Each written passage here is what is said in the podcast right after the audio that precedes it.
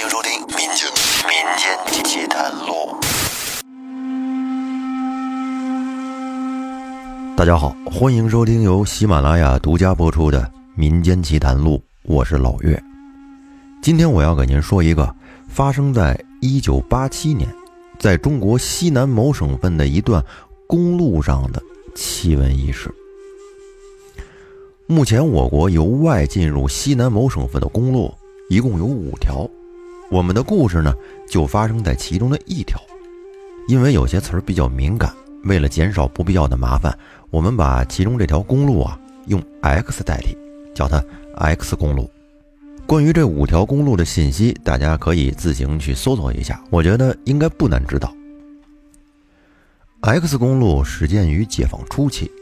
由于进军某西南省份剿匪，还有运输物资以及发展经济等需要，由上层拍板决定要建设一条从西北某省通往这西南省份的公路。经过了多方的讨论和验证，最终大体决定了今天这条 X 公路的路线。但是中间由于战争啊、自然灾害等原因，X 公路的建设呢是断断续续的。中间还有几度更改路线，直到一九五七年才通车。从那之后的半个世纪里，X 公路的建设就一直没有停止。最近一次的大规模改建整治工作就在二零一零年，这次的改建工程一直到二零一二年八月才结束。而我们今天要说的这个故事，就是发生在一九八七年。一次例行道路年检的行动中，当时那个年代，我国西南边陲还不是很太平，再加上这条公路的特殊意义和所处的地理位置，那这条路就成了有些人要去设法破坏的一个重点目标。所以，像 X 公路这些敏感路线的维修队和日常的流动道路维护队不一样。他们都是由武警部门指定的特殊单位来进行养护工作的。那是一九八七年的十二月，冬天，要去那个省份的人员和车辆很少，而且大雪封山，属于公路使用的淡季，正是养护的好时机。但是这条路海拔比较高，也很危险。整条路线最恐怖的地方，是一处不起眼的平原。属于昆仑山余脉，那个地方叫红柳滩。由于地理环境的原因，红柳滩的高原反应非常强，而且红柳滩区域在当地居民的口口相传的众多故事里，是一个不太干净的地方。据说，在新藏路刚刚开始修建的时候，前来修路的工兵部队有整整一个连队的人。在一夜之间，就全部神秘地死在了红柳滩上的营房帐篷里。事后检查死因说，是因为高原反应、睡梦中缺氧导致。但是，一个连队上百人齐齐的都死了，竟然没有留下一个活口，这可不是一个简简单单的高原反应就能解释得通的。一九八七年十二月，在红柳滩路段有几十个养路小分队，每个小队分到了十几到几十公里不等的路段。在一个叫编号十七的路段上，分配的是一个由七人组成的养路小队。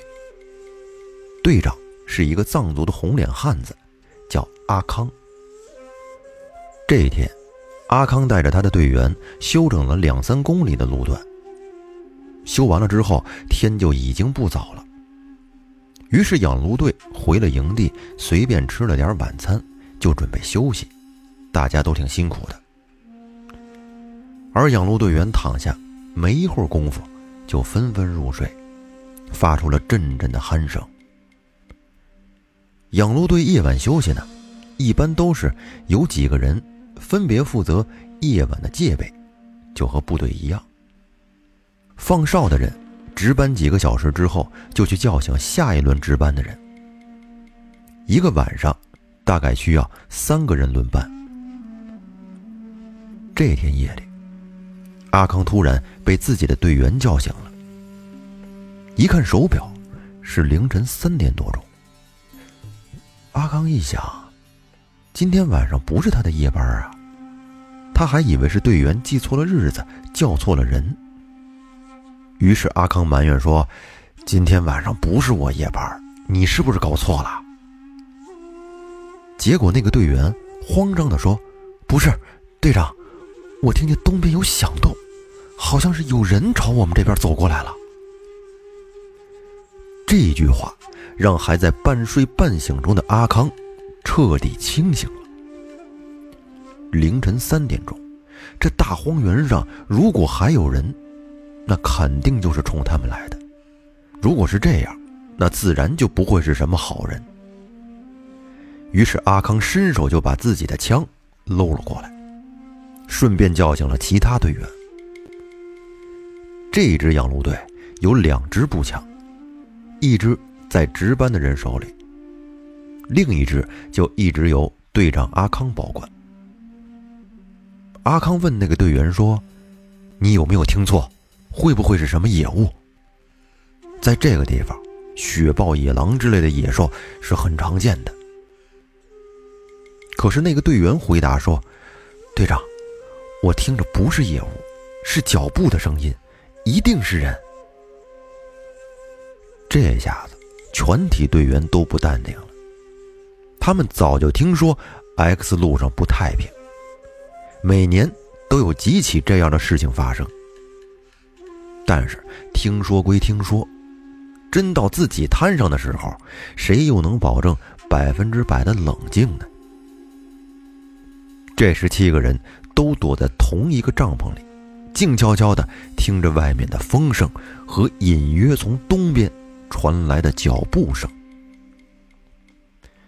那时候刚刚下了一场雪，那声音分明就是有人踩在雪地上，积雪被挤压而发出咯吱咯吱的声音。那种声音和动物行走所发出的声音是完全不一样的。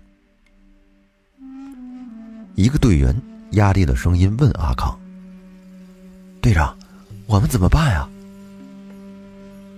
阿康一思索，也没说话，眼神示意了一下自己手里的枪。那个队员却说：“万一不是坏人，打错了怎么办呀？”哼，这地方前后百里都没有住户，连游牧的藏民都很少来。你说这时候还在外面瞎逛的，能有什么好东西？几个队员见自己的队长都已经有了决定，也就不多说了。那个拿枪的队员把子弹顶上了膛，那些没枪的就把随身携带的匕首、铁棍纷纷的都拿在了手里。阿康听着那个人的脚步声越来越近。借着外面的篝火，他隐约的看到了，在不远处渐渐靠近的黑影。这时候，阿康的心中有了一些疑问：为什么就来了一个人呢？如果是来抢枪搞破坏的那些疯子，是绝不可能就一个人来的。而更疑惑的是，这个人就这样丝毫不闪躲的冲着他们直奔而来。营地夜晚都是有人负责警戒的，就算他不怕被放哨的人发现，难道连他们手里的枪都不怕吗？阿康此时感觉到事情有些不寻常，于是他便猛地掀开了帐篷的门帘，对着那个黑影大声的喊了一嗓子，说：“是哪里来的朋友？”但是对方没有应答。于是阿康继续对着那个黑影用藏语喊了一遍刚才的话。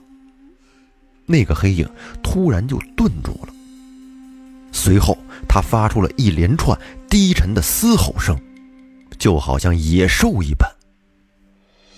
这一下把众人都吓了一大跳。阿康继续用藏语大声的喊道：“说你到底是人是鬼？别想吓唬我们！”话音刚落。那边刚刚顿住的黑影就朝他们飞奔而来，瞬间就已经到了不足十米的地方。此时篝火正亮，借着火光，几个人看到了那个人的长相。那是一张毫无表情的脸，一个刚刚还在低声嘶吼，突然朝着他们狂奔而来的人，面部表情应该是咬牙切齿般的狰狞才对呀。可是谁都没想到，自己此时看到的，却是一张毫无表情，甚至可以说是毫无生机的脸，就好像一个木头雕刻而成的头颅，安在一副人的身体之上。就在这时，阿康手里的枪响了，一枪就命中了那个人的面部。这种枪。射程不远，穿透力也不强，但是杀伤力却巨大。阿康一枪打上去，那个人的整个头就瞬间在众人的眼前爆裂开了，然后没了半个头的那个人身体缓缓的下坠，瘫在了地上，再也没有了动弹。阿康端着枪，几步走上前，用脚。